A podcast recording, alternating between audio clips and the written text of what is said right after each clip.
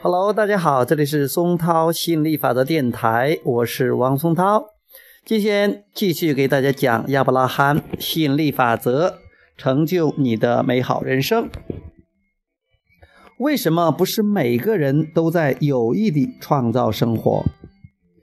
接着问道：既然我们每个人都可以有意地选择创造真正想要的事物，也可以不知不觉地默认创造。不加区别地接受所有想要和不想要的事物，那么为什么看起来大多数人都在不知不觉地选择呢？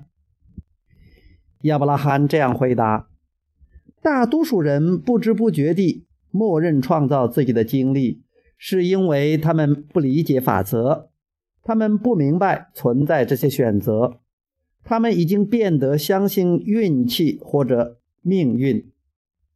他们说：“这就是现实，本来就是如此。”他们并不理解思想能够支配自己的经历。这就像玩游戏而不知道游戏规则一样，很快他们就会厌倦这场游戏，因为他们认为对此无法控制。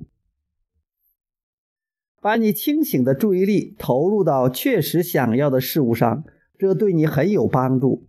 否则，你将卷入周围事物的影响之中。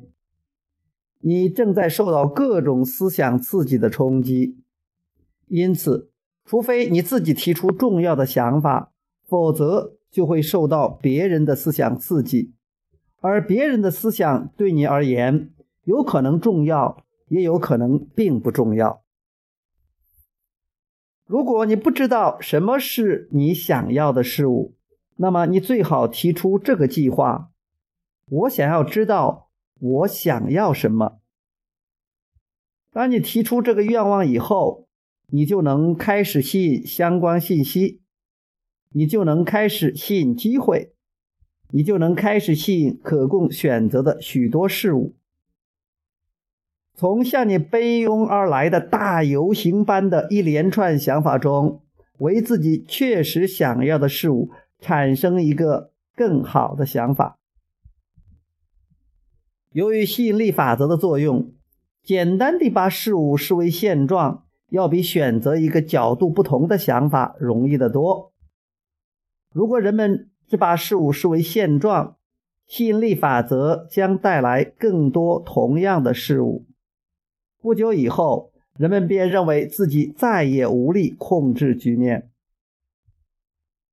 很多人受到的教育都是不允许进行选择，他们不配拥有选择，他或者他们没有能力知道什么是合适的选择。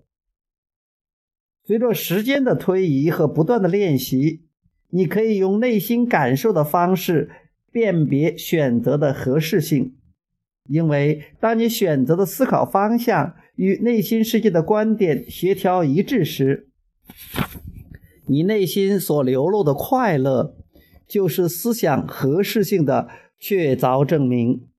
好，今天就聊到这里，我们下次接着再聊，拜拜。